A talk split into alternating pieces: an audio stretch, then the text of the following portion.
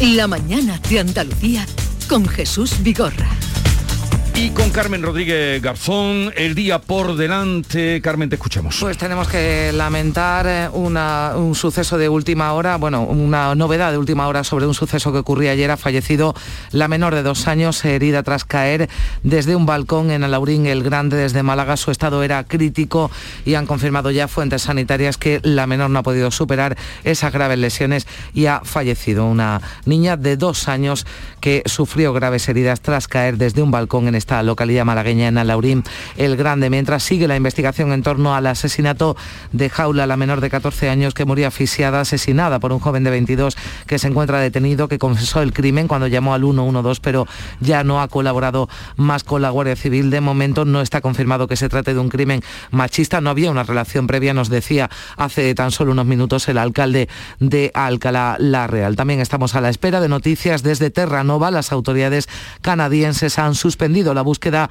de los 12 desaparecidos por el naufragio del buque Villa de Pitancho, pero las familias, entre ellas la del onubense Juan Antonio Cordero, piden que se siga buscando. Han sido nueve y no diez los cadáveres eh, rescatados finalmente. Hoy va a viajar a Vigo y a Marín, a Pontevedra, el ministro de Agricultura y Pesca, Luis Planas, para trasladar la solidaridad y el apoyo del Gobierno a los familiares y compañeros de las víctimas del naufragio. Ya este lunes en el Congreso Planas señalaba que se trata de la mayor tragedia del sector en los últimos 38 años y ha recordado que el oficio del pescador no es solo duro, sino muy peligroso. También noticia que nos llega desde Almería, un, accidente en carretera, seis personas han resultado heridas en Cuevas de Almanzora, han chocado frontalmente dos turismos y una furgoneta en la A332. También vamos a estar hoy atentos a los datos actualizados del COVID, de la pandemia. Vamos a comprobar si tanto en Andalucía como en el resto del país sigue esa tendencia a la baja de la tasa de incidencia que se sitúa ya por debajo de 500 casos por 100.000 habitantes en nuestra comunidad y que supera por poco los 1.000 casos por 100.000 habitantes en toda España. Hoy comienza en Castilla y León la ronda de contactos de, Fernando, de Fernández Mañueco, del candidato del Partido Popular y vencedor de las elecciones del domingo, con el resto de partidos y ya saben, con esa propuesta en el aire lanzada por Pedro Sánchez que ofrece la abstención del Partido Socialista a cambio de que el Partido Popular rompa con Vox todas las eh, alianzas. Además, eh, también esta mañana va a comparecer el alcalde de Madrid después de que el Partido Popular haya desmentido en un comunicado la información que publican el diario El Mundo, el Confidencial, que informan desde anoche de un supuesto espionaje. El hermano de la presidenta de la Comunidad de Madrid, Isabel Díaz Ayuso, altos cargos del PP próximos a Génova, según estas informaciones, habrían encargado una investigación para acreditar un posible cobro de comisiones por parte de su hermano a cambio de contratos eh, públicos. Hoy el PSOE andaluz reúne en Málaga su comité director, al máximo órgano del partido entre congresos. Va a ser la primera reunión de este comité desde que Juan Espada fuera proclamado secretario general del PSOE andaluz en julio del año pasado. Y además en Cádiz estará el presidente de la Junta en el puerto de Santa María, Juanma Moreno, va a inaugurar el centro de salud Ángel Salvatierra tras años de obras y también el consejero de Salud Jesús Aguirre va a asistir al acto de presentación del trasplante renal mediante cirugía robótica que se ha llevado a cabo por el Servicio de Urología del Hospital Puerta del Mar. Y en el plano internacional, cumbre express de la Unión Europea por la crisis de Ucrania, mientras la OTAN mantiene sus recelos hacia Putin. Se aprovecha que los 27, también Pedro Sánchez, se encuentran en Bruselas para asistir a otra cumbre con la Unión Africana que se celebra hoy y mañana. Ahora comentaremos la actualidad con Silvia Moreno, Héctor Barbota y Pepe Landi, pero como les venimos contando, Andalucía amanecía Ayer miércoles, horrorizada por la noticia, bueno, digo Andalucía, digo toda España, y donde hubiera una persona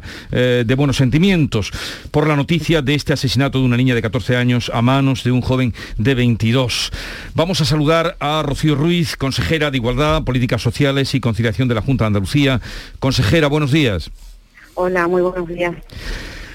¿Tiene usted alguna información? Hemos hablado hace un momentito con eh, el alcalde de Alcalá. No sé si usted tiene alguna información de última hora, si se confirma o no que ha sido este un crimen machista.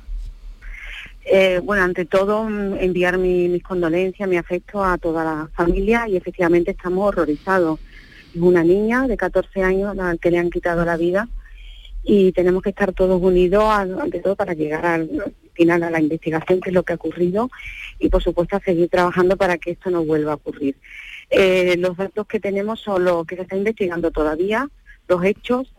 Sí quiero señalar que no está confirmado por la delegación de gobierno eh, contra la violencia de género que sea ahora mismo un, asesinato eh, machista pero también tengo que señalar que nosotros sí hemos puesto en marcha todo el protocolo de intervención ya psicológica en crisis con, por parte del Instituto Andaluz de la Mujer, con nuestras profesionales, con la madre, con el hermano que tenía 10 años y que ya hoy sí continúan con la atención. También vamos a, realizarla con el colegio del niño y el instituto, con todos los compañeros, como lo estamos haciendo desde que damos el protocolo que iniciamos nosotros desde el instituto.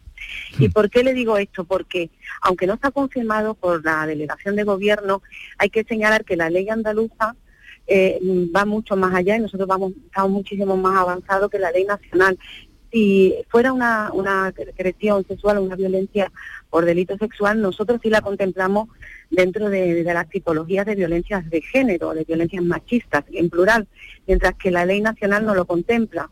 Entonces es probable que la delegación de gobierno no lo contemple. Nosotros, de todas maneras, tenemos ya todos los protocolos en marcha, como tiene que ser, porque sí tenemos además toda la atención ya hacia violencia sexual 24 eh, horas con personal especializado, eh, como digo, en la comunidad andaluza. Y es que los datos están ahí. Yo quiero señalarle que hace muy poco, la semana pasada, sacamos ya un balance de cómo los programas de atención psicológica, que son además gratuitos y especializados hacia adolescentes, se han ah, multiplicado, vamos, han ascendido a más del 15% con respecto al año anterior. Hmm. Estamos hablando de 302 adolescentes que ya han sido víctimas de la primera de primera violencia de género, las primeras relaciones tóxicas, agresivas de violencia eh, y también víctimas de violencia sexual, un 19% más. Son 133 chicas las que ya han sido víctimas en Andalucía durante este año. Y esos datos son tan preocupantes que que nos hace pensar evidentemente lo que siempre dijimos, ¿no? Desde hace tres años, la importancia de, la educación para prevenir este tipo de comportamientos violentos, discriminatorios, sexistas hacia las chicas, en este caso a las niñas, por el hecho simplemente de ser chicas y mujeres, ¿no? Y en este dato nuestra agenda de coeducación era muy potente, a pesar de esas voces contrarias que hablaban de que no se podía educar en las escuelas por la igualdad, contra la violencia en la prevención. Nosotros nos mantuvimos firmes, que es lo que hay que hacer, y hemos trabajado pues con programas de prevención ya desde educación infantil. La semana pasada tuve la oportunidad de presentar un programa, unos, unos, recursos educativos en educación infantil, también en primaria, con un cuento y con guías didácticas, eh, y en secundaria y con los adolescentes muy importante todo este tipo de programas y también con las familias y el entorno, unas guías para familiares en estos programas psicológicos también atendemos a familiares, a las madres, a los padres, por las secuelas que deja todo este tipo de violencia y cómo tratarlas.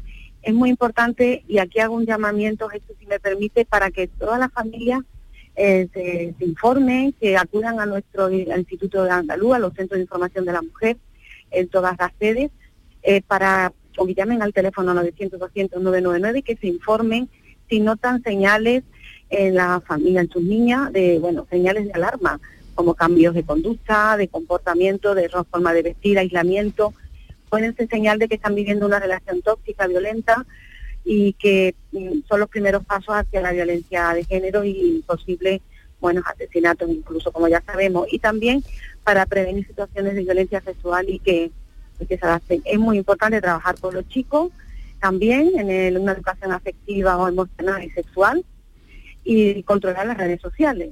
Todos estos estos tipos de datos y comportamientos nosotros estamos trabajando desde la educación y la prevención, que creo que, que será lo único que nos salve de que no vuelvan a ocurrir estos hechos tan, tan desgraciados. Carmen. Sí, consejera, ¿qué tal? Buenos días. Eh, usted nos decía que es importante que se están llevando a cabo planes en los, en los colegios, pero mm, ¿se hace algo más? ¿Hay algunos mecanismos puestos en marcha, digo, no sé, en redes sociales, en sitios donde los jóvenes acuden más habitualmente? Digo, para llegar tanto a las víctimas como a los agresores, ¿no? Porque estamos comprobando que no solo las víctimas de la violencia, de la violencia de género, de la violencia sexual, son eh, chicas jóvenes, como este caso de Alcalá de la Real, sino que los propios agresores también son, bueno, pues jóvenes menores, eh, el caso de, Zaragoza, ¿no? Por ejemplo, hoy que hay dos detenidos, uno de ellos de 16 años por, por una agresión sexual, el caso este de Alcalá Real, porque estamos hablando de un chico de 22 años, muy joven también, ¿se hace algo para, eh, no sé si determinar, para detectar esa conducta, tanto que se está sufriendo violencia machista como que se puede eh, cometer algún tipo de acto de, de esta naturaleza? Sí, nosotros desde luego no, no paramos de hacer campaña de sensibilización. Ahora estamos lanzando en redes, en los, medios donde se mueven los, chicos y las chicas, la campaña Lo paras o lo pasas, también contra el ciberacoso, la violencia en las redes, que es algo que también, digamos, multiplica todos estos efectos. Las redes sociales multiplica evidentemente lo que estamos viendo, esos, esos mensajes hipersexualizados, ese acoso hacia las chicas. Vimos el caso también desgraciado de de la chica de Jaén eh, hasta extremos insostenibles, ¿no? que para muchos acaban con su vida. Esa es una realidad que se está produciendo, pero básicamente, insisto, no solamente en las campañas, tenemos los puntos violeta en todos los eventos donde hay muchísimos chicos y adolescentes, de conciertos, de centros donde se concentra, donde se informan de situaciones de riesgo que pueden prevenir y pueden denunciar con rapidez. Hay cada vez más formación, más concienciación, como digo, pero es cierto que hay un hecho que no se ha controlado. Afortunadamente ya nuestra ley recientemente aprobada, Ley de Infancia y Adolescencia, hay un capítulo que no se contemplaba antes, que es el de la competencia digital, el de los riesgos y las adicciones, el de la ciberviolencia en las redes que muchas veces se produce por eso, porque estamos tenemos los datos. Hoy en día tiene acceso a todas las páginas que podemos imaginar los chicos y las chicas se educan en la educación sexual a través de la pornografía y empiezan a los nueve años. Ese tipo de, mensaje que se hace, ese tipo de educación, pues promueven esas relaciones tóxicas de dominación de poder, donde las niñas evidentemente son objetos que ellos no, no entienden que pueden usar, tirar, incluso asesinar. Esa es la realidad que ahora estamos cosechando de no haber trabajado con anticipación, con leyes, normativas y campañas y formación y prevención desde la educación. Nosotros estamos tomando carta en el asunto, como digo, desde hace tres años. Nos mantuvimos firmes en una, eh, en una agenda coeducativa, sobre todo trabajando con los chicos en esa educación afectiva y emocional muy potente, que lo hemos hecho desde infantil hasta secundaria, hasta todos los niveles educativos.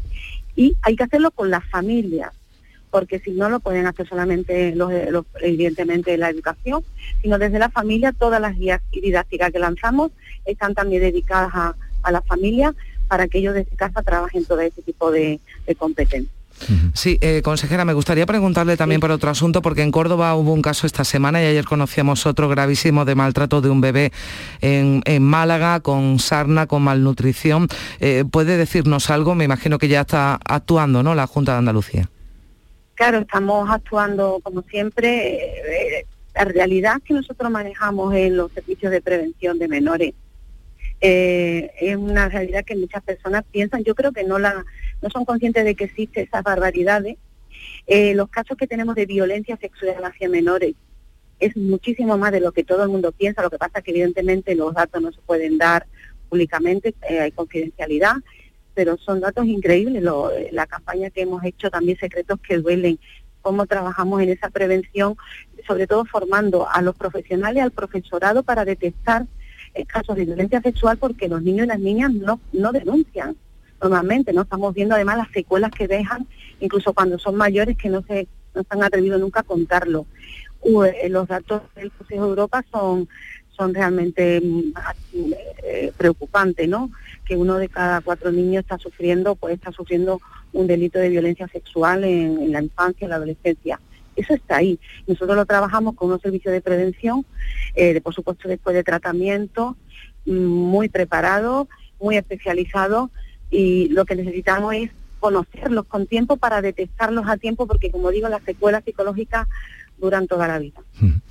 Bueno, pues eh, Rocío Ruiz, consejera de Igualdad, Políticas Sociales, Conciliación, muy implicada que desde que está en este cargo y supongo que antes también en la lucha contra esta violencia sexual, violencia contra las mujeres. Gracias por estar con nosotros, un saludo y buenos días. Muchas, muchísimas gracias a vosotros, un saludo. Adiós. Buenos días. Eh, Carmen, mm, vamos a recordar ese teléfono. El teléfono, sí, 900, eh, lo he tomado bien, ¿no? Sí, 900, 200, 999. vamos a recordar ese teléfono al que se puede poner en contacto cualquier eh, mujer, cualquier joven que sufra algún tipo de violencia, familias también que detecten algunas conductas de esas de las que nos decía la consejera que hay que estar pendiente. Es un teléfono gratuito, funciona a las 24 horas todos los días, 900, 200, 999. Pues ahí queda dicho. Carmen, hasta el lunes. Hasta el lunes, sí, mañana nos para. Y continuamos con eh, Silvia Moreno, Héctor Barbota y Pepe Landi. Una pausa y ahora entramos, vamos a otros asuntos. La mañana de Andalucía. Oye, ¿qué pipas estás comiendo? ¡Qué buena pinta! ¿De verdad me lo preguntas? ¿No las reconoces? Pipas hay muchas en el mercado. Sí, pero pipas reyes son las auténticas, las de siempre, con sal y sin sal. Incluso las del león son de frutos secos reyes. Que sí, que sí, me ha quedado claro. Frutos secos reyes, tus pipas de siempre. Cada fin de semana te llevamos a los mejores rincones de Andalucía, con Andalucía Nuestra los sonidos de cada provincia, su historia, sus tradiciones, su cultura, su valor. Descubre una Andalucía hermosa, completa y única en Andalucía Nuestra. Los sábados y domingos desde las 7 de la mañana con Inmaculada González. Quédate en Canal Sur Radio, la radio de Andalucía.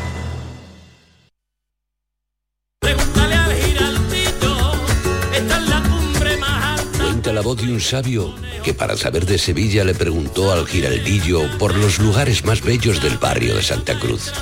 Y este le respondió, con aires de azar, maestranza y catedral, la hostería del Laurel has de visitar, y en ella sus tapas, vinos y demás viandas probar. La Hostería del Laurel. Visítenos en Plaza de los Venerables 5 o a través de nuestra web lahosteriadellaurel.com. Porque si le preguntas al giraldillo, Hostería del Laurel. No te la dejes atrás. Se acercan las nueve y media de la mañana y desde hace unos minutos, Berrocar Automóviles te espera en sus instalaciones. Desde Grupo Berrocar te deseamos que tengas un buen día. La mañana de Andalucía. Canal Sur Mediodía. La jugada local de Canal Sur Radio. Andalucía a las 2. El Mirador. Noticias fin de semana. Toda la información más cercana y que te interesa está en tu radio. Canal Sur Radio Sevilla. La radio de Andalucía. Al comprar pescado, piensa en grande. Si consumes pescados y mariscos que aún no han alcanzado el tamaño mínimo legal, impides que crezcan y se reproduzcan, poniendo en peligro la riqueza de nuestras costas. Tu decisión importa. Protege a los más pequeños para que no desaparezca la pesca. Fondo Europeo Marítimo y de Pesca. Agencia de Gestión Agraria y Pesquera de Andalucía. Junta de Andalucía. Muévete por Andalucía.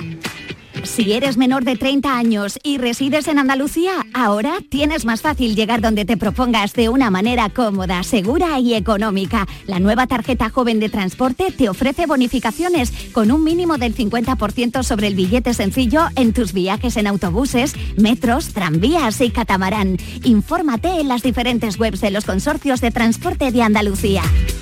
Junta de Andalucía.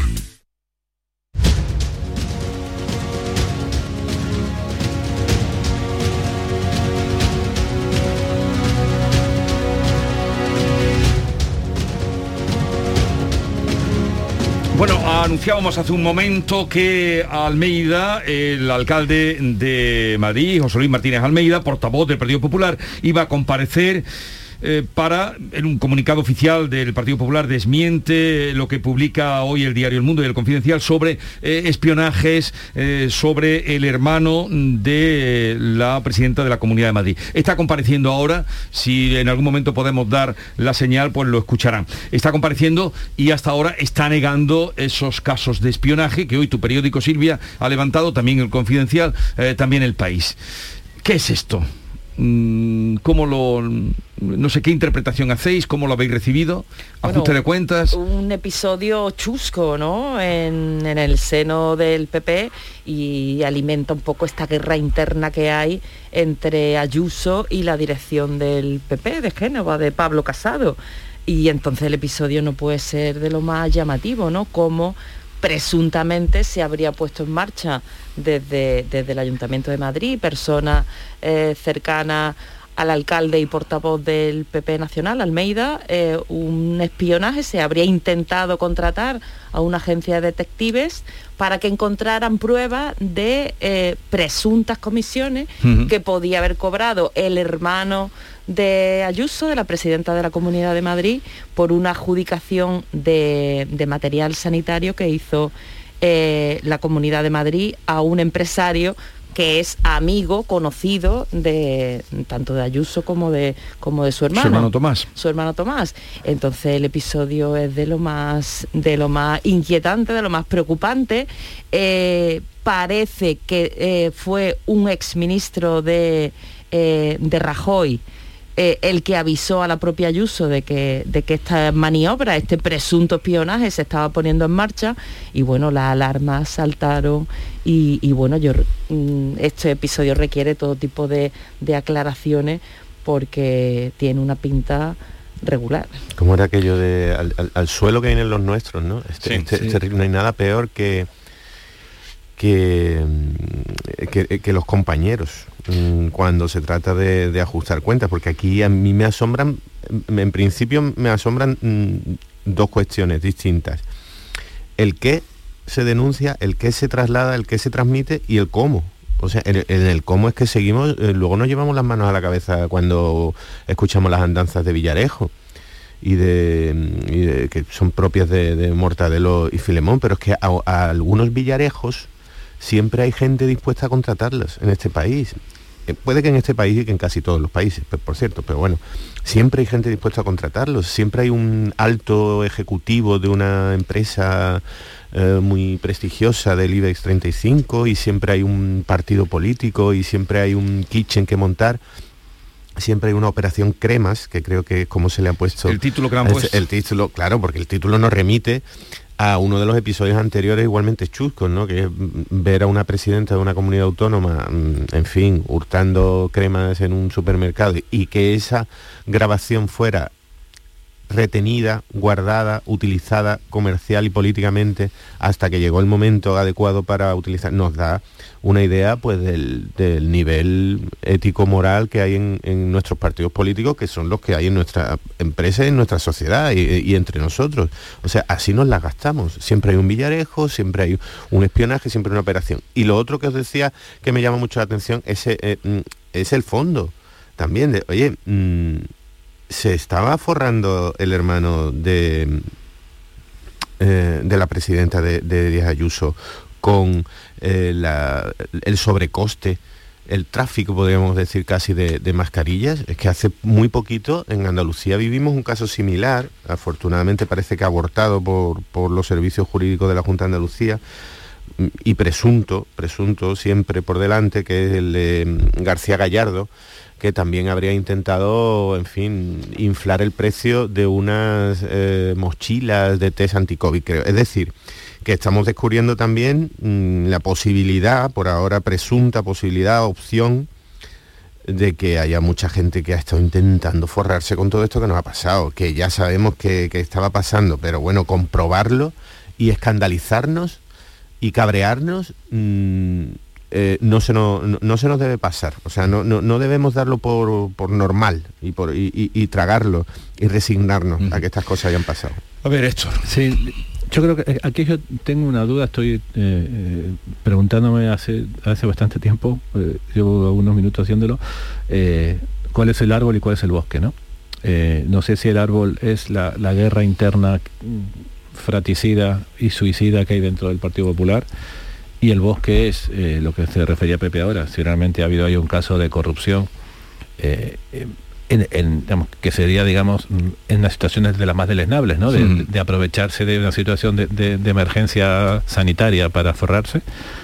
Y, realmente, mm, no sé, digo, repito, no, no sé cuál es cuál, es el, fondo realmente del asunto, si, si, el árbol es la corrupción y, el bosque es eh, la guerra dentro del PP o es al revés, ¿no? en, todo caso, mm, como, como del tema, digamos, eh, presuntamente delictivo no, no, no tengo suficiente información. Sí, sí puedo decir que, el PP, me parece que en el PP no se están dando cuenta de la situación en la que están. Eh, se están suicidando. Se están suicidando, tienen una guerra interna terrible en un momento en el que tienen ahí un, eh, depredador esperando por llevarse todo el pastel. Y hemos visto en Europa eh, miles de casos, no sé miles, pero muchísimos casos, lo hemos visto en Italia, lo hemos visto en Francia, de partidos, lo hemos visto en Grecia también, de partidos que estaban consolidados y que parecía que iban a estar toda la vida y después se los han comido. Y yo creo que en el PP deberían tener en cuenta que es verdad que la lógica de los partidos a veces eh, tiene eh, el adversario fuera pero el enemigo dentro, eh, yo creo que debería por lo menos firmar un armisticio porque su situación mm, es, muy delicada. Y, es muy delicada porque tienen ahí un depredador, repito, un depredador que está al acecho. Eh, lo que ha salido mientras estábamos, en fin, en la entrevista, en la charla, estaba compareciendo y eh, la comparecencia que ha hecho, tú lo estarás también, ha negado que los empleados del ayuntamiento hayan sido contratados, hayan contratado o hayan contratado detectives para ese supuesto espionaje. el alcalde de Madrid está explicando eh, que en diciembre ya les llega a ellos esta información de que podría estar en marcha un presunto espionaje, una contratación de una agencia de detectives para eh, investigar el entorno de Ayuso. El ayuntamiento, según ha explicado Almeida, ha hecho su propia investigación interna, le ha tomado declaración a trabajadores de la agencia eh, municipal que estaría implicada en ese, en ese espionaje y según las pesquisas que ha hecho el Ayuntamiento de Madrid, esto no se ha producido, todos han negado que, que ocurriera. La Dirección Nacional del PP también a mi periódico ayer le hizo declaraciones y dice que todo esto es un montaje. Claro, pero es que mm, eh, los precedentes, mm, o sea, tenemos derecho a la desconfianza.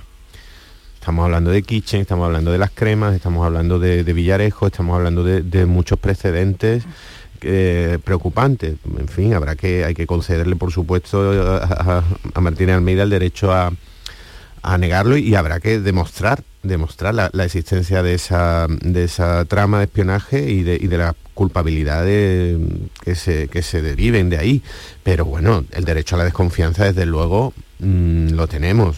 Motivos para la candidez y para la inocencia no hay muchos en los últimos años en este país. Pero ¿quién, ¿quién estaría interesado en arrojar esa sombra de sospecha sobre Ayuso? Bueno, sin duda, el, eh, es que estamos hablando, conectamos incluso los dos conflictos políticos del día yo creo que se conectan absolutamente. O sea, estamos hablando de, dos mitades del Partido Popular que tienen que tomar una decisión, yo creo que capital para su futuro, incluso decía Héctor, para su supervivencia probablemente, que es la de eh, definitivamente aislarse de, de Vox, con lo que eso implica en Madrid, en Andalucía, Em, tal y como se hace en otros países de Europa, por cierto, de, aislarse de, la ultraderecha o decidir mm, compartir viaje, compartir intereses políticos, compartir intereses institucionales. Esas dos mitades están representadas por las dos partes que se parecen enfrentarse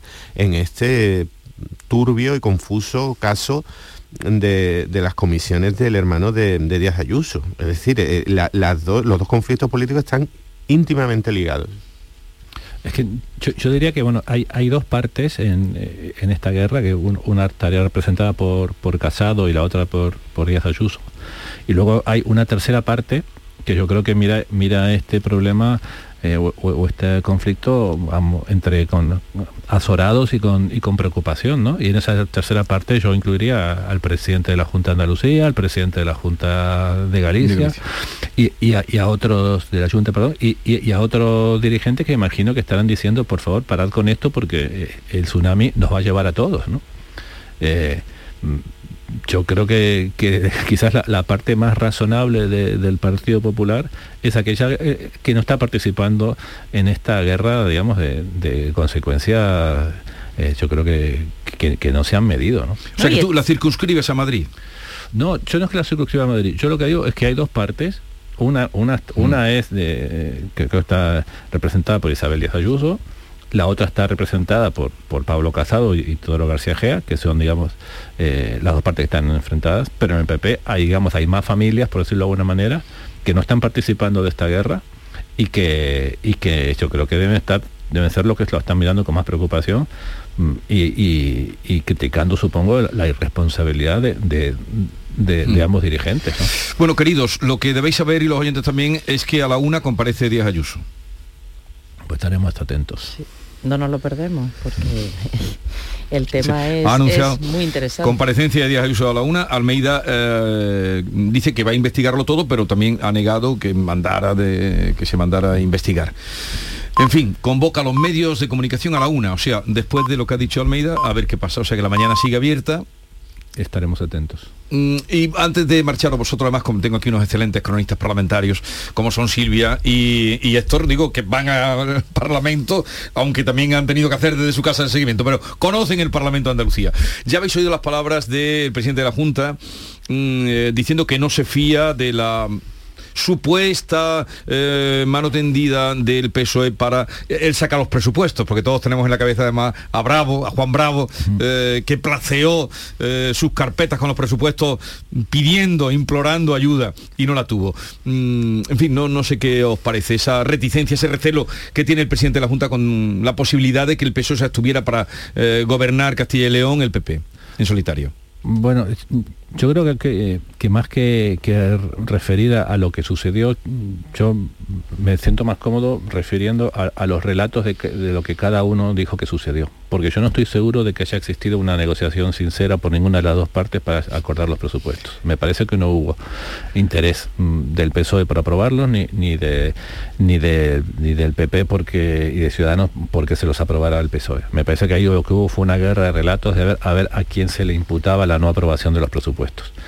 eh, y dicho esto, eh, yo creo que eh, ahora mismo la posición que, toma o, la opinión que da el presidente de la Junta en relación a lo que puede suceder en, Castilla y León forma parte de ir sosteniendo ese relato de que, de, que el PSOE no le ha aprobado los presupuestos. yo no sé en qué, en qué institución de aquí de España o de cualquier lugar del mundo han salido unos presupuestos adelante con, con, el consenso con, la... oposición. Yo eso, por lo tanto, de imputarle al PSOE, el PSOE no me quiso aprobar los presupuestos, eh, eh, lo que el PSOE le responde es, es, que tú tampoco negociaste conmigo los presupuestos en serio, y aquí ya entramos en la guerra de relatos, que tú no viniste a la reunión, que yo te cité, etcétera. ¿no? y luego guerra de relatos también en el tema de la negociación, ¿no? ¿Qué autoridad eh, moral puede tener Pedro Sánchez para hacer este ofrecimiento que en el PP no se, no se lo cree cuando él mismo ha estado pactando también, ha, pactado de hecho con, con Bildu, con Esquerra de hecho, antes de ser investido presidente del gobierno, decía que por las noches no podría dormir si negociaba, eh, si sentaba en el Consejo de, Ministros a Pablo Casado, algo que finalmente ocurrió. Entonces, mm, eh, Pablo Iglesias. Pablo Iglesias. Una cosita, antes de, de, despedir y empiezo por Pepe Landi por la proximidad de, de allí, Manuel Gavira. Oye, eh, ¿Cómo eh, vos, cómo ha dejado de pedir ahora eh, elecciones inmediatas? Que venía insistiendo mucho.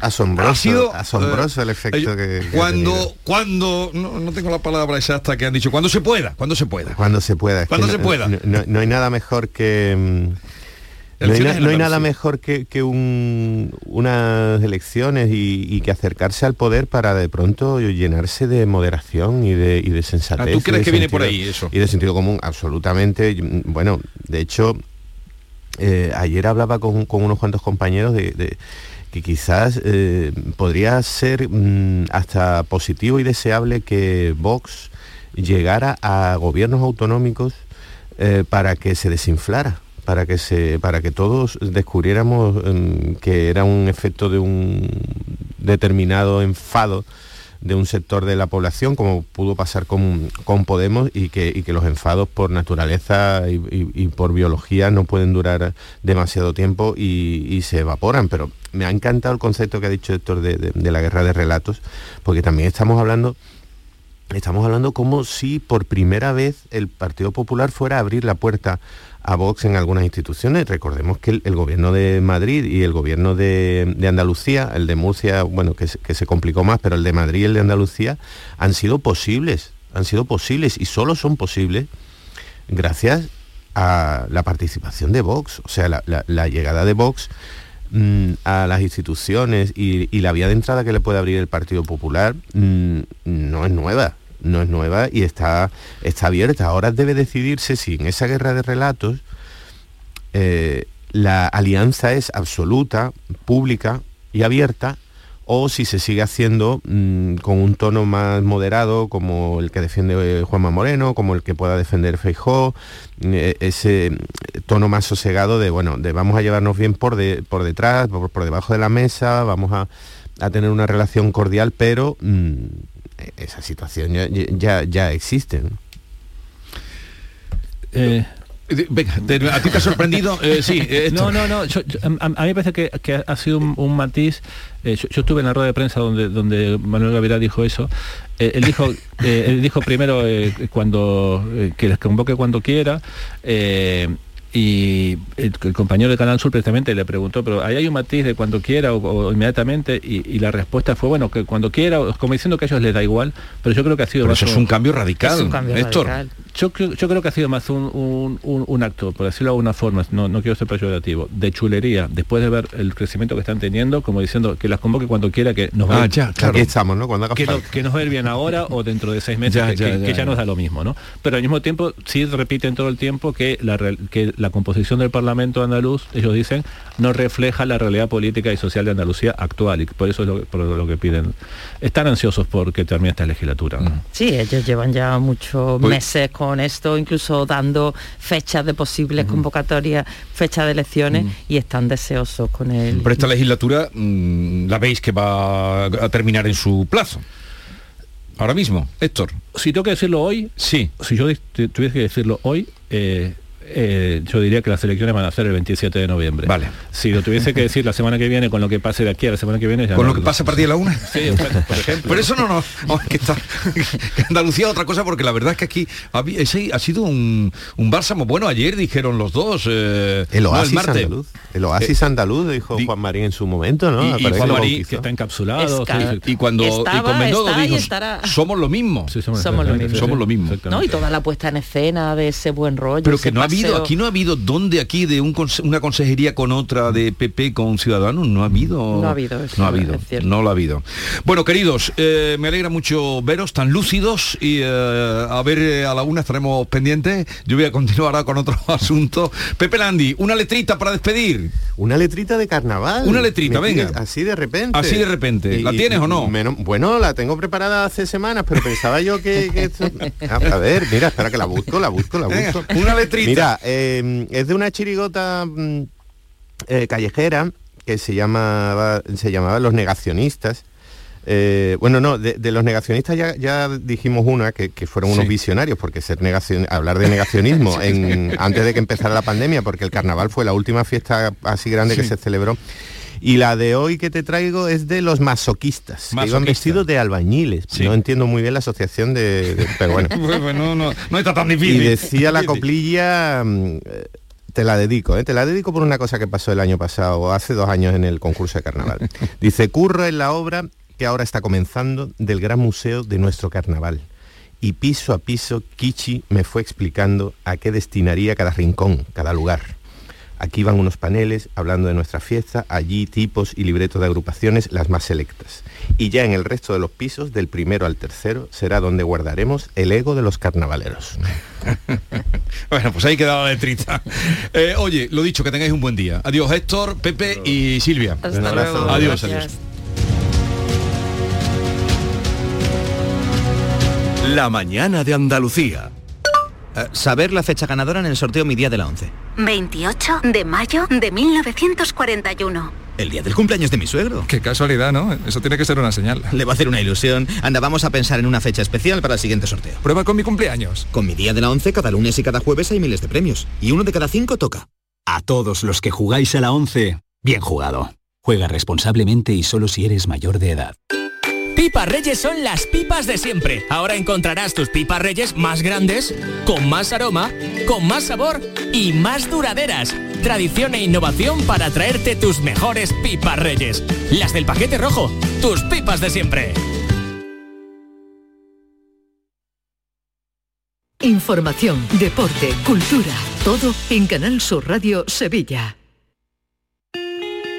La confianza de miles de personas ha convertido a Kia en la marca de coches más elegida en 2021. Aprovecha que vuelven los 10 días Kia, del 10 al 21 de febrero y descubre tú mismo por qué. Datos MSI para canal particular en 2021. Solo en la red Kia de Sevilla. Kia. Movement that inspires. Andalucía se siente, se vive y se disfruta de una manera especial. Es lo que nos une, lo que nos hace diferentes. En Gas Díaz Cadenas celebramos contigo el mes de Andalucía, regalando 100 carros de productos 100% andaluces y donando otros 20 para familias necesitadas. Sabores de Andalucía en Gas Díaz Cadenas hasta el 26 de febrero. Somos andaluces de alma y corazón. Este mes de febrero, Tomares acoge la décima edición de España Debate. Diez años en los que desde Tomares se ha contado la vibrante actualidad española a través de sus protagonistas. Este jueves 17 de febrero interviene Juan Eslava Galán, presentado por Jesús Vigorra, a las 20 horas en el Auditorio Municipal Rafael de León. Ayuntamiento de Tomares. Tomares como a ti te gusta. Cada noche, de lunes a jueves, tienes una cita a la que no puedes faltar. Conmigo, en Canal Sur Radio, en el programa del Yuyu, porque siempre hay que ver el lado amable de la vida. Y de eso, ya sabes, que sé un rato. El programa del Yuyu. Te espero de lunes a jueves a las 10 de la noche. Quédate en Canal Sur Radio, la radio de Andalucía. La mañana de Andalucía con Jesús Vigorra.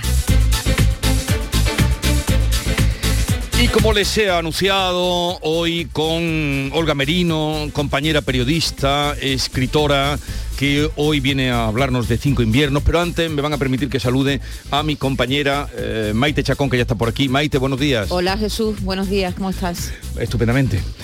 Olga Merino, buenos días. Buenos días Jesús, qué alegría reencontrarte. ¿Qué, qué tal estás? Estás en Córdoba, mi, mi, tierra. Pues maravillosa, un poquito de frío, pero bien, bien. Ya, ya verás cuando salga, ya verás, ya verás cuando salga del estudio, cuando te des una plaza, un paseíto, porque te quedas hoy en Córdoba, ¿tienes presentación ahí? Esta tarde, sí. ¿Dónde? Y, eh, la librería, pues sabes que no me acuerdo.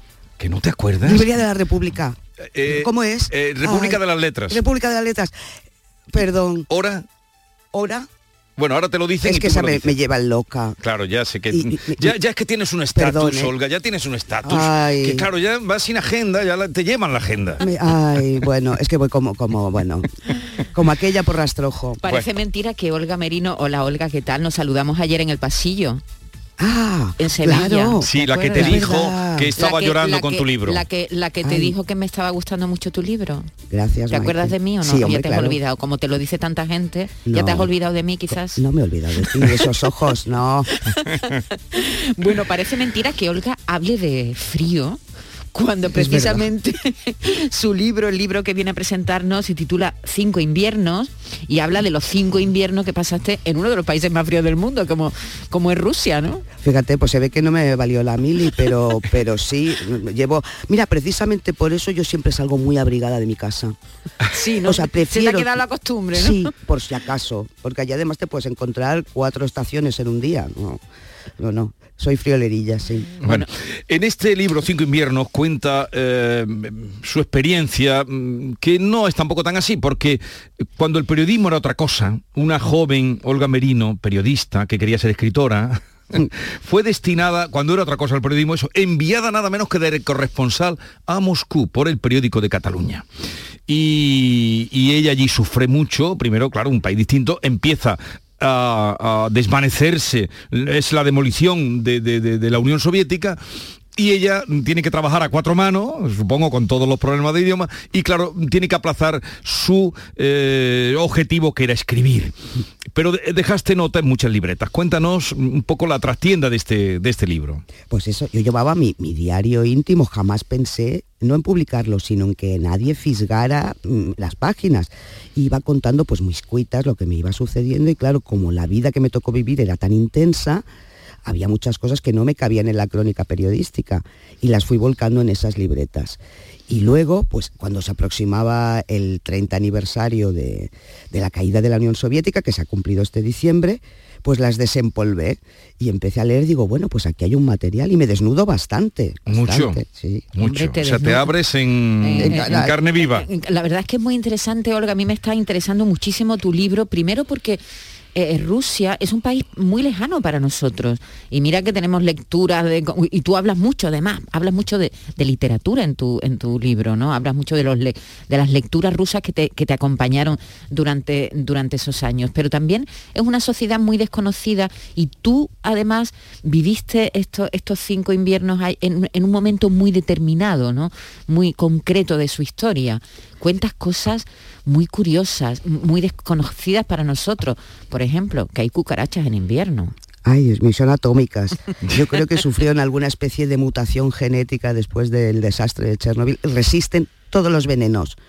Sí, fue, fueron años, la verdad, fue un regalo, tanto en lo personal como, como en lo profesional, porque claro, se había derrumbado la Unión Soviética y, bueno, aquel país era, aquello se convirtió en Chicago en los años 30 o sea, una pobreza absoluta de la gente de a pie, las privatizaciones, que aquello fue un latrocinio a gran escala, mm, caos, íbamos a, a muerte diaria de, de- de banqueros, de empresarios, y yo en medio de aquello, que era una pipiola, yo era una chica de 27, 28 años, no tenía mucha experiencia. Y la verdad es que, bueno, me- me- me- fue un shock, yo creo que, que- no te diré que me cambió la vida, pero, pero que me marcó desde luego. Eh, Claro, mm, tan sola, tan joven como tú dices, y con tanto trabajo. Pero a mí me llama mucho la atención cuando tú insistentemente me ha pillado tu libro, que no he terminado, por cierto, eh, leyendo, estaba leyendo los diarios de Stefan Zweig, que también se descubre, los que se han publicado ahora, Sí, sí, que sí. los ha publicado estos de textos del 98. 98. Eh, y me mucho parecido contigo porque ahí también te descubre. Pero tu eh, inquietud porque no puedes escribir. Y tu obsesión porque no escribo y porque no puedes escribir. Fíjate que a mí es un género que me ha encantado siempre, los diarios de escritores, ¿no? Los de Chiver, por supuesto los de Zweig, me encanta Iñaki Uriarte, los de Chirves. Y claro, pero a mí con el tiempo me ha costado muchísimo reconocerme como escritora, ¿no? Y tal vez porque la novela anterior, La Forastera, ha tenido cierto reconocimiento, ¿no? Del público y la crítica, me ha dado como si me hubiera legitimado ¿no? a, desempolvar aquellos viejos diarios que en el fondo en aquellos años era mi vocación. Mm, Yo me hice periodista porque quería encauzar esa pasión por, por la palabra, por contar historias, ¿no? Y, claro, al principio está lleno de tanteos, ¿no? Muchas dudas, no puedo, no sé escribir. Primero porque trabajaba mucho Sí. y segundo porque era muy joven. Yo cuando llego a Moscú yo no había visto un cadáver en mi vida. Y fue allí, ¿no? Cuando descubrí pues, la vida con sus miserias y su, y su plenitud, un estallido, ¿no? Y, estaba aprendiendo sin, sin, sin saberlo, estaba aprendiendo cosas que a la postre me acabarían convirtiendo en, en escritora o me darían combustible para, para escribir. Eh, tú cuentas que, escribiste en, en Rusia cuántos cuadernos en, en ese periodo, siete, Siete, cuadernos, eh, de los que supongo que has hecho una selección, y en medio de esos fragmentos que pertenecen a los cuadernos rusos, se puede decir así, a los cuadernos rusos, sí. Qué buen hay- título también, Los sí, cuadernos sí. rusos de Olga Merino. Hay, hay fragmentos de la actualidad, ¿no? Donde tú de- haces apuntes e incluso comentas lo que, lo que acabas de contar. Y, y además viene, está muy bien porque viene señalado, ¿no? Como diciendo, venga, aquí, entre dos, señala, entre dos señales sabemos que ese texto está escrito actualmente, ¿no? Sí, hay ese diálogo entre... Entre el pasado y el, y el Eso es. presente, ¿no? Y claro, y, y ha habido en estos 30 años muchísimos cambios. En lo personal, claro, yo, yo me he echado encima 30 años más. Eh, eh, soy casi la madre, no casi, la madre de la que yo era entonces. Ha cambiado el periodismo que os voy a contar. Mm, De aquel periodismo sin internet, sin teléfono móvil, que tenías al menos tiempo para reflexionar, eso sí, Sí. a esta locura de los clics. Ha cambiado Europa. Eh, me he convertido a la postre con mucha lucha, pero en escritora. Entonces hay un diálogo continuo entre el ayer y el hoy. Yo creo que esto lo hace más legible y, y tiene más sentido que haber dejado las libretas originales en crudo, ¿no? Mm. Oye, y de Rusia, que dice, mi primer cadáver lo vi allí, y tantas cosas que descubriste allí, el, el alcoholismo que hay, que yo tampoco sabía que era a ese grado por la calle. Em, Mira lo que dice, dice, dice ella en un momento, mm, los chistes, habla del sentido del humor de los chistes, ¿no? Dice, un chiste ruso. ¿Qué es un ruso? Un tonto. ¿Qué son dos rusos? Una pelea. ¿Qué son tres rusos? La cola del, vo- del vodka. Sí. Qué bien.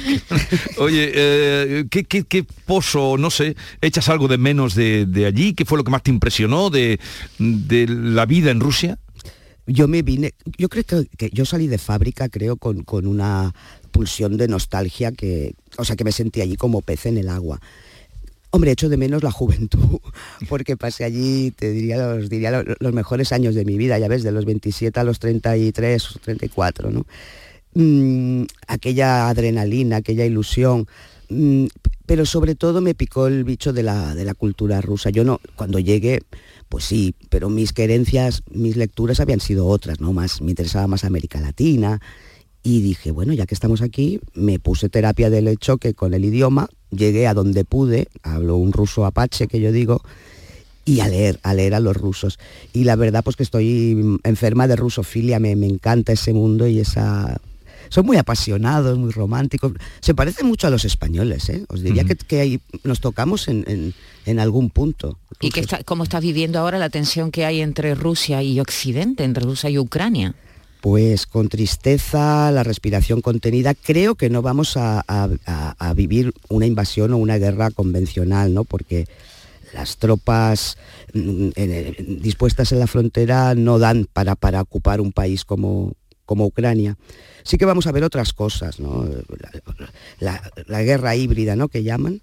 Mm, El gas, mm, los ciberataques, pero lo que sí me gustaría, que creo que, que Cinco Inviernos lo refleja un poco, que el Putin de hoy no se entendería sin la humillación que supuso el colapso de la Unión Soviética hace 30 años.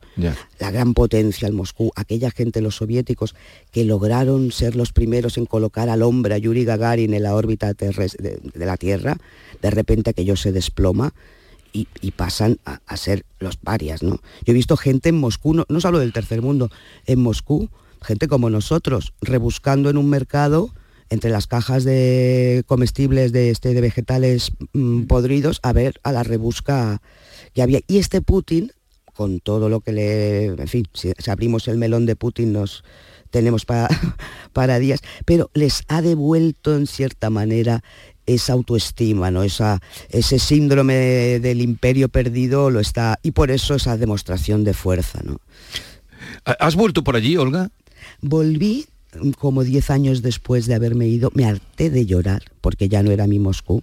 Claro, yo llego a Moscú que era todo hormigón, grandes avenidas, ni una luz, no había ni un anuncio de... Y de repente me encuentro pues como si estuviera en la Quinta Avenida. Mm, tiendas de Cristian Dior, de no sé qué, de no sé cuánto, y lo que más me asombró fue la, la cantidad de comida y de delicatessen, ¿sabes? Cuando yo vi aquellos quesos franceses, paté, me eché a llorar, me eché a llorar porque era tan difícil en aquel tiempo conseguir, pues que, bueno, lloré de nostalgia, de, de- no por mí, sino por aquel pueblo, cuánto sufrimiento total. Bueno, y ahora se ha quedado una sociedad, clase media hay muy poquita, en las ciudades solo, Moscú, San Petersburgo, y eres o rico, riquísimo, o clase de tropa, ¿no? Pero ya las colas han desaparecido, ¿no? Esas colas que estaban, que eran, que eran perpetuas allí por las, por ejemplo, tú cuentas una, una- una historia, las patas de Bush, que le llamaban aquellas patas de pollo que, que para que lo- lo- los rusos hacían colas para conseguir, ¿no? O esos hombres, esos abuelos con sus nietos recogiendo manzanas de los árboles de los jardines para, para comérselas, ¿no? Hay imágenes realmente Mm. tremendas de, de lo que fue la Rusia en esos años. ¿eh? Sí, sí, aquellas abuelitas a 20 grados bajo cero, calzadas con botas de lana prensada, que iban con su cazuelita a la cola de... porque había un kiosquillo donde vendían los huevos que venían de la granja rotos, los vendían más baratos. Entonces te los acababan de, de- de romper allí en, el- en la cazuelica que tú llevabas. Ya. Y era más barato. Mm, Se te, se te quedaba el alma en un puño, de verdad. O sea que cuando volviste aquí a este país eh, no te quejas de nada. No, la, mira, ¿sabes qué me pasaba, Jesús? Que me, lo, lo que más me molestaba era la fiebre consumista. Me costó mucho, me molestaba tanta tanta panoplia, tanta disposición, tantas tiendas, tantas cosas. Fíjate, nuevo, ya, ya me he curado de eso, claro pero, pero me costó la vuelta, sí, los ritmos diferentes. Me llama mucho la atención de tu libro. Bueno, por cierto, antes de que terminemos, que, luego el tiempo se nos olvida, está en República, de, una librería extraordinaria, ¿eh? la República de las Letras, tratan con mimo el libro, los autores, son encantadores. A las siete y media, ahí va a estar Olga Merino hoy en Córdoba, siete y media en la República de las Letras, está en todo el centro de Córdoba. Bueno, y luego que te lleven a la taberna del Pisto a tomar un de parte mía, me puede, lo puedes dejar a mi cuenta, ¿eh? En la taberna del Pisto tú dices, de, parte de Vigorra me ponen una, en fin, lo que tú quieras pedir. Ya lo sabes, te lo debo yo, la eh, caña o, eh, el vino, te la debo yo. Me, la dejas allí a mi dita, tengo dita. Bueno, escúchame, em, eh, ¿de qué te ha salvado la literatura, querida? A mí me ha enseñado a vivir. Yo, yo creo, sí, es que además, Jesús, yo, yo bueno, me voy a poner ahora estupenda, ¿no? Pero he renunciado a tantas cosas por, por la escritura. a ver, no quiero sonar víctima ni nada, en mi vida yo la he decidido, pero es que veo el mundo a través de los libros, me, ayudan, me alimentan, me, guían. Es mi vida. A veces, si me preguntaras, tú si no hubieras sido escritora, ¿qué habrías querido ser? Pues, pues me lo pones difícil, porque no, es que no se me ocurre nada. Oye, tu ascendencia era andaluza, ¿no, Olga? Sí, sí, sí. Se te nota. bueno, el acento no, pero mi, mamá es de Osuna. Eso. Bueno, mi mamá, mi, mi, abuelo. Y luego tengo también gente en Granada, en un pueblecito Campotejar, lindando con Jaén, y otro abuelo era de Guadix, o sea que sangre andaluza a raudales. Bueno, Olga Merino, Cinco Invierno, altamente recomendable, ¿verdad? de verdad. Muy recomendable, muy de verdad. recomendable. Eh, y muy distinta además al libro de otra corresponsal, de Mavi Doñate, con el que hablamos la semana pasada, más pero no, tiene, nada que ver, pero es un libro estupendo. Olga, disfruta de Córdoba, un abrazo muy grande y hasta la próxima. Muchísimas gracias y disculpas por no haberme acordado del nombre de la librería. Mil disculpas. Para eso estamos nosotros. Eso. venga, adiós. Un besito. adiós. Escuchas Canal Sur Radio en Sevilla. Si necesitas un electrodoméstico, ¿por qué pagar de más en grandes superficies? Ven y paga de menos en Tiendas El Golpecito. Tus primeras marcas al mejor precio y una selección de productos con pequeños daños estéticos con descuento adicional y tres años de garantía. Tiendas El Golpecito. Ahorra hasta el 50% en tus electrodomésticos. 954 100 193 y tiendaselgolpecito.es. En Supermercados Más, febrero es el mes de Andalucía.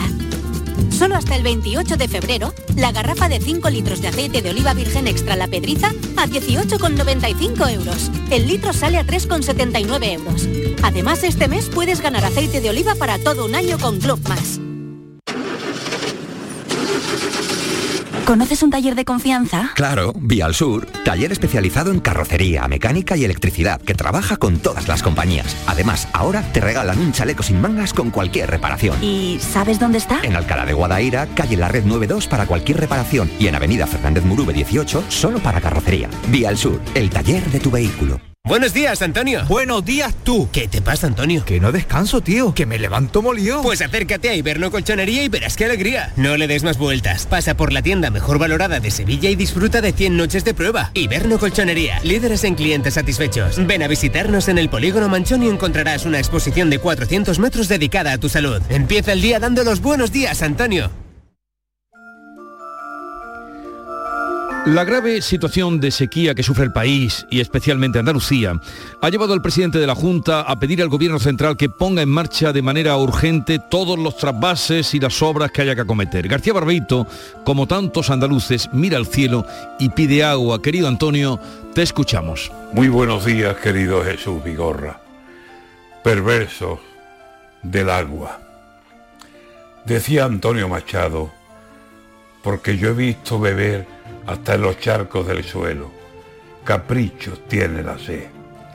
Pues perdone que le diga, don Antonio, esta verdad. Vamos a beber en charcos, pero por necesidad.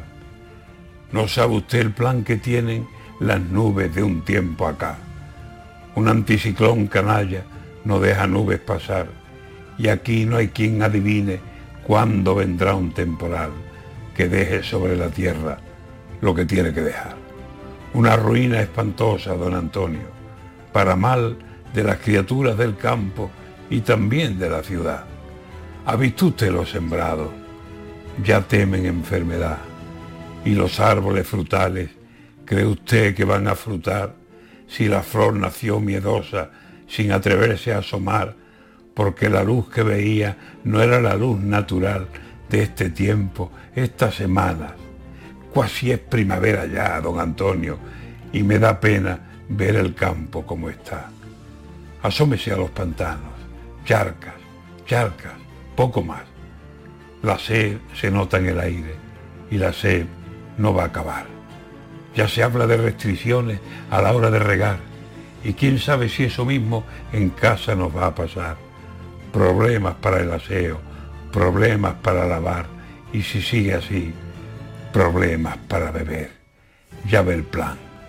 Si en los charquitos del suelo bebiendo no nos verán, será porque ni los charcos un sorbo de agua tendrán. Así que en gasto de agua todos tendremos que ahorrar si no queremos mañana, pobres sedientos, andar.